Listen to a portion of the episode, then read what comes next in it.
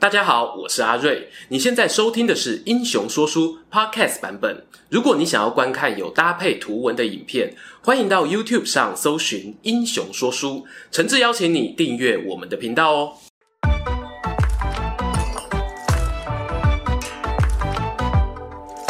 Hello，英雄说书的观众朋友，你们好，我是说书人阿瑞，替大家带来精彩的英雄故事。今天要来跟大家讲一位三国时代蜀汉阵营的超级男配角。这个人啊，在《三国演义》里的戏份呢，出乎意料的多。从第二十七回关云长千里走单骑，过五关斩六将初次登场，到第一百一十九回倒数第二关假投降巧计成虚化，再受禅依样画葫芦为止呢，整整四分之三的小说啊，都有他的身影。到底是谁这么厉害？他是不是掌握了导演罗贯中的裸照，所以才能够无限加戏加不停？这一位戏份媲美主角的配角呢，就是大家敲碗已久的廖化廖元简。《三国演义》里面的廖化大家听得多了，但是在史书里的廖化到底是什么形象呢？话讲在前头，虽然廖化他生涯末期。爬到了一个还不算低的官位哦，右车骑将军还假节。但是呢，陈寿先生并没有把廖化独立列传，而是并在他的好麻吉宗预的传记里头。廖化、宗预啊，这两位年纪相仿的同事在一起呀、啊，没事呢就喜欢喝咖啡聊是非。说个老故事，之前呢在诸葛瞻的影片中哦，也有讲过。当年呐、啊，诸葛阿瞻呢，靠爸爸孔明的影响力当上了都护，大家都很巴结他，连廖化呢也心动了，想要找宗预一起去拜码头，新年呢送个贺礼呀、啊，中秋送个月饼之类的。宗预听了就劝他说：“阿，立马帮帮忙，我们都几岁人了，七老八十，还去二十几岁小伙子家门口求见，求什么啊？升官发大财吗？丢脸！”难看，类似的场景呢，我相信有出社会的观众朋友也不陌生啦。不熟的同事哦，你才不会去跟他讨论这种话题。我猜呢，廖化个性跟我们大多数人很像，遇到问题会参考朋友的意见，做出决定后哦，反正将来发生什么事，至少有个人陪我。所以呢，在宗预的反对之下，他也就打消去巴结诸葛瞻的念头了。宗预这个人的故事啊，未来有空再聊。我们继续看看今天的主角廖化，他的列传呢，全文不到三百字，比起《三国演义》里的戏份啊，那可以说精简到不行。自然啦，大家就会知道小说里头很多情节都是作者创造出来的。这支影片呢，我会跟大家聊聊三个我认为史书中廖化与小说中廖化的最大不同。讲到这里呢，特别说一下。拍片以来啊，我一直遇到有些朋友会有亲《三国演义》、贵《三国志》的情怀，认为正史就是好棒棒，演义就是毒药猛兽。其实呢，站在我个人观点，这两本著作的写作目的完全不同。大家不妨呢，用更轻松的态度去看待他们。演义啊，最早来自于话本。就是街头茶馆说书人的脚本，我的老前辈们的心血结晶，是创作出来呢，让社会大众听开心的。而《三国志》是官方授权撰写的史书，记录官方认为符合事实的历史，有很强的政治意义在，可以帮助你了解当时的政治局势。我认为呢，这两本书都非常有价值，也都很值得一读。所以啊，不管呢你是老罗粉、陈寿粉、阿弥陀佛的爱给力哦，大家都是友善温馨的三国粉。OK，我们赶快回到史书中的廖化，看看他到底和《三国演义》有什么不同。第一个不同呢，就是廖化的出身背景设定，他到底是不是黄金贼？前面我们讲到，小说里的廖化初登场是在关羽护送两位嫂嫂从曹操阵营离开的时候，但两人啊不是心平气和的见面，而是狭路相逢。关羽的赤兔马跑得快，离嫂嫂车队太远，一个回神呢，就跟大部队走散。在这个 moment 这个洗干，少年山贼廖化飒爽出场，他头戴黄金，身穿锦衣，持枪跨马，马头啊加装 LED 打鸟大灯，马鞍旁悬挂着一颗人头，马尾巴呢还改管朝天空高高翘起，背后呢跟着一百多名小弟，根本就是剃头巾那的标准装扮呐。两边人马一碰面，气氛呢是剑拔弩张。为什么呢？因为哦，廖化他有一个同党，把揪婆婆揪案嘛，眼皮没拉开啦，竟然白目到把刘备两位夫人的马车劫走了。关羽此刻啊，心桃会等那些哦，一副就是要超级赛亚人开打的模样。幸好。年轻的廖化，会看人脸色，眼看关羽骑在赤兔马上，散发出不怒自威的霸王色霸气，连忙滚鞍下马，趴伏在地面，自报姓名，说自己姓廖，名化，字元简，本是襄阳人，因为天下大乱啊，所以在这里落草为寇。然后呢，话锋一转。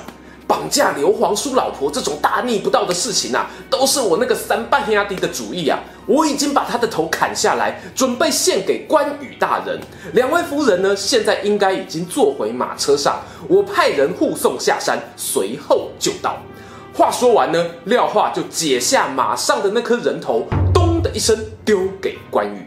哇，这一场跟关二哥的对手戏啊，让我不禁想要称赞廖化一声了不起呀、啊！果然英雄出少年，后续的情节呢，我们就留待演绎重开机慢慢分享。好啦，我知道重开机那边哦，最近拖更有一点久，好戏多磨啦。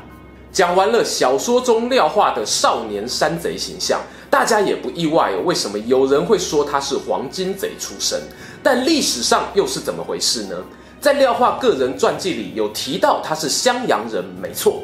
本名叫做廖纯，改名的原因哦，目前不可考。曾经当过前将军关羽的主簿，关羽主簿这个官职呢，我们在吕布的影片中有稍微聊过。基本上你可以想象成是主管的副手。这个职位呢，可以管的内容很多元，从战场上的兵员规划到仓库后勤补给，主要还是看老板怎么交代。这里想说的是呢。廖化并非纯冲锋将军出身，他是有行政经验的。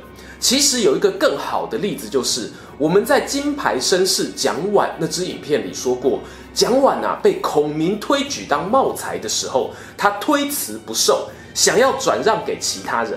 另外三个人的人名呢，我跟大家一样，我都不熟，但是我猜啊，大概都是读文组的啦。诶，但第四个人选很神奇哦，就是廖化。因此，我合理的怀疑廖化背景呢，可能是有读过书、出身襄阳的知识分子。话说，廖化在关羽的手下当差，但后来关羽不幸兵败，被孙权所害。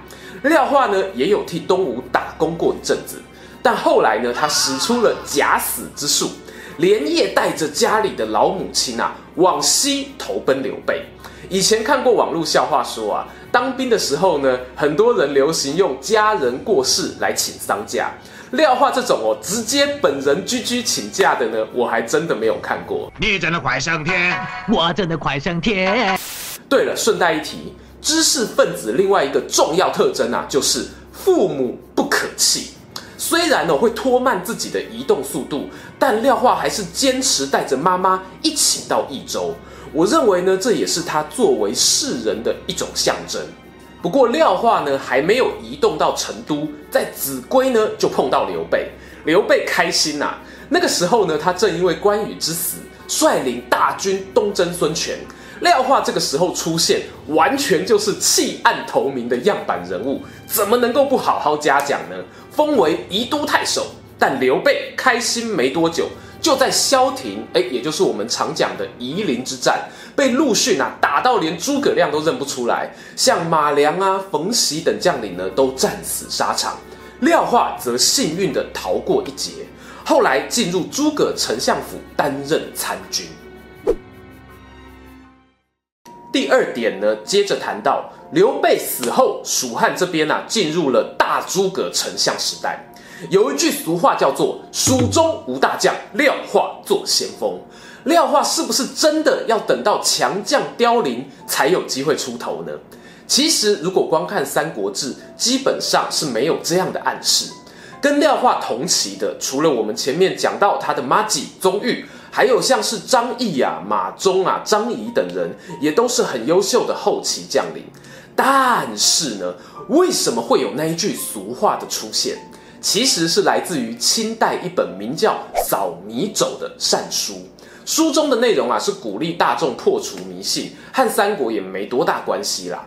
书中呢，就有一个老人对一位少年说：“蜀中无大将，廖化做先锋。”这是在呛那个少年呢，年纪轻轻，自不量力。而这个其实呢，也不是在贬低廖化，毕竟哦，那个时候他的年纪早就称不上少年了。蜀汉那个时候比较接近少年的人是谁呢？你没有猜错，姜维。我们天水麒麟儿啊，大概三十六七岁呢，就开始接手北伐的军事任务。